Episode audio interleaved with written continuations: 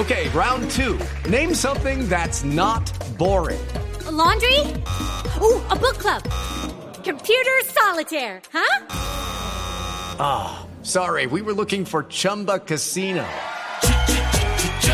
That's right. ChumbaCasino.com has over 100 casino style games. Join today and play for free for your chance to redeem some serious prizes.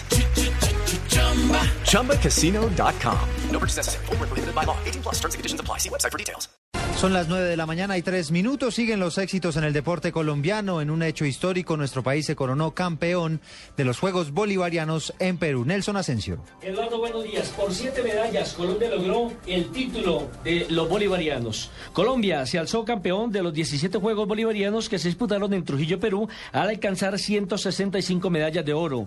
Colombia además ha logrado 135 preseas de plata y 111 de bronce, para un gran total de 411 medallas en los Juegos Bolivarianos. El segundo lugar de estas justas deportivas quedó para Venezuela, que ajustó 157 medallas de oro, 164 de plata y 122 de bronce, para un total de 449 medallas. Los deportes que marcaron diferencias sin lugar a duda fueron el ciclismo y el bicicross, donde Colombia es amplio dominador a nivel latinoamericano. Nelson Enrique Asensio, Blue Radio. Nelson, gracias. Hace algunos minutos inició una nueva jornada de diálogos entre el gobierno y las FARC. Vamos a La Habana con nuestro enviado especial, Carlos Barragán.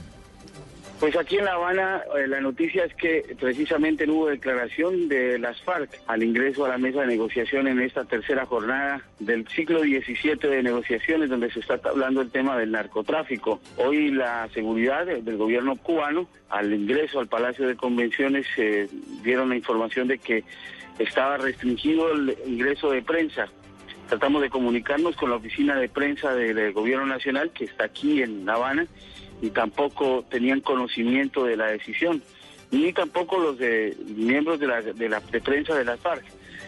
El gobierno eh, cubano no entregó ninguna declaración y pues estamos prestos en la entrada al ingreso del Palacio de Convenciones sobre eh, qué pudo haber originado esa decisión de no permitir el ingreso de la prensa mundial, eh, porque tampoco fueron permitidos los cubanos a esa sesión.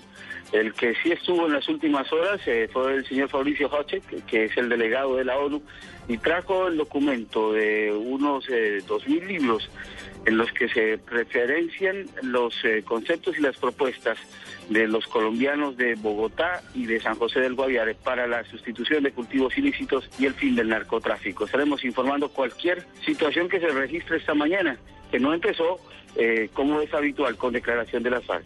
Carlos Barragán Rosso, Blue Radio. 9 de la mañana y 5 minutos. Hoy se están cumpliendo tres años desde la tragedia que sacudió al sur del Atlántico por cuenta del rompimiento del canal del dique. Sin embargo, a pesar de que ya se cumplieron 36 meses, muchos de los afectados siguen viviendo en Cambuches. Vamos a Barranquilla, allí se encuentra Eberto Amor. Con una Eucaristía y el lanzamiento del libro El Boquete Millonario que plasma la tragedia más grande que ha ocurrido en el sur del departamento del Atlántico, se recuerdan a esta hora los hechos en los que 125 mil personas resultaron afectadas por las inundaciones en cinco municipios y siete corregimientos de esa zona. Gustavo de la Rosa, inspector de SUAN y autor del libro, dice que siguen pasando los años y las administraciones muestran absoluta indolencia ante el drama de la gente. Se perdió el ganado, se perdieron las gallinas, se perdieron los puerquecitos, se perdió todo, porque yo quisiera hoy decirle tanto al señor gobernador del Atlántico y a la doctora Carmen Arevalo que se vengan a vivir en un cambuche siquiera una semana para que vean de la forma infrahumana cómo vive la gente que todo lo perdió. Un 30 de noviembre a las 3 y 40 de la tarde se rompió la carretera que de la Oriental conduce a Santa Lucía, provocando la inundación más grande que haya sufrido el Atlántico en toda su historia. En Barranquilla, Eberto Amor Beltrán, Blue Radio. A esta hora hablamos de noticias políticas porque la bancada parlamentaria del Partido Conservador buscará que el senador Roberto Gerlain sea la cabeza de lista al Senado para las próximas elecciones legislativas. Los detalles con Diego Monroy. Buenos días. Continúan barajándose las cartas y las posibilidades de cara a las próximas elecciones legislativas de 2014. El Directorio Nacional Conservador aprobó una proposición firmada por 18 de los 22 congresistas del partido, en la cual se pide que la cabeza de lista de esta colectividad sea el senador Roberto Gerlain. El congresista aún no se ha pronunciado sobre el tema, pero se da por hecho que aceptará la invitación que hacen los miembros del Partido Conservador. El senador Roberto Gerlain es recordado por sus constantes críticas al fallido proyecto de ley del matrimonio igualitario. Diego Fernando Monroy, Blue Radio. Noticias contra reloj en Blue Radio. 9 de la mañana y 7 minutos, noticia en desarrollo. El Ministerio de Ambiente anunciará hoy cuál es la delimitación y el plan de acción para preservar el páramo de Santurbán. Quedamos atentos porque en las últimas, a las últimas declaraciones del presidente del Real Madrid, Florentino Pérez, quien aseguró que Cristiano Ronaldo es sin lugar a dudas el mejor jugador del mundo y merece el balón de oro. Y las cifras son las 14 personas que se han quemado con pólvora en el departamento de Antioquia, de las cuales más de la mitad son niños. Ampliación de estas noticias en blurradio.com.